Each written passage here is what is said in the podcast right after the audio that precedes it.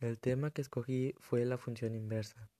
Eh, la inversa de una relación se obtiene intercambiando el orden de las parejas, que es x, y por y, x. Si en vez de parejas ordenadas se obtiene una ecuación, la inversa se obtiene despejando x e intercambiando x por y.